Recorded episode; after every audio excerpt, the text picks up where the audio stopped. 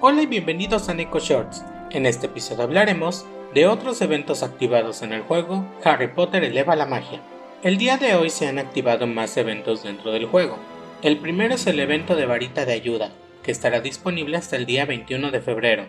En este evento, si el nivel promedio de cartas de tu compañero de equipo es mayor que el tuyo, tu nivel promedio de cartas aumentará para igualar el nivel promedio de cartas de tu compañero de equipo. Los números están redondeados hacia abajo. Las cartas solo se pueden subir de nivel hasta el nivel 15 de esta manera. Cuando jugadores con una diferencia de puntos de duelo superior a 3000 se unen para batirse en duelo, el jugador con más puntos de duelo recibirá una cantidad fija de 10 puntos de duelo por victoria. Solo los jugadores con puntos de duelo inferiores a 8100 pueden participar en este evento. Además, se activó el evento Protección de Categoría, que estará disponible hasta el 21 de febrero.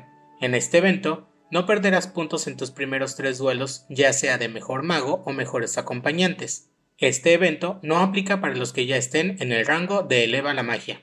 También ya está activado el evento Explorador del Bosque Prohibido, que estará disponible hasta el 14 de febrero.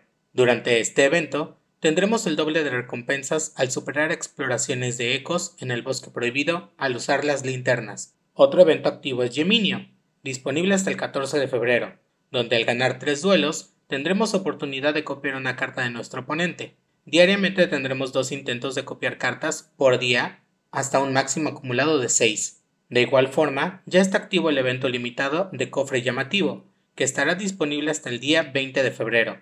En este evento obtendrás 5 veces el oro del cofre al obtener oro durante el evento. Se pueden comprar los cofres en cualquier momento durante el evento y te otorgarán el oro acumulado actualmente. Si el cofre se llena, ya no acumulará más oro. Estos cofres se compran con joyas, que se adquieren con dinero real.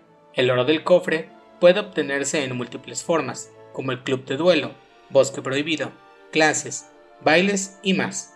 Finalmente se han liberado otras dos pistas del evento Los cazadores de tesoros problemáticos. Nos vemos pronto en el próximo Neko Shorts.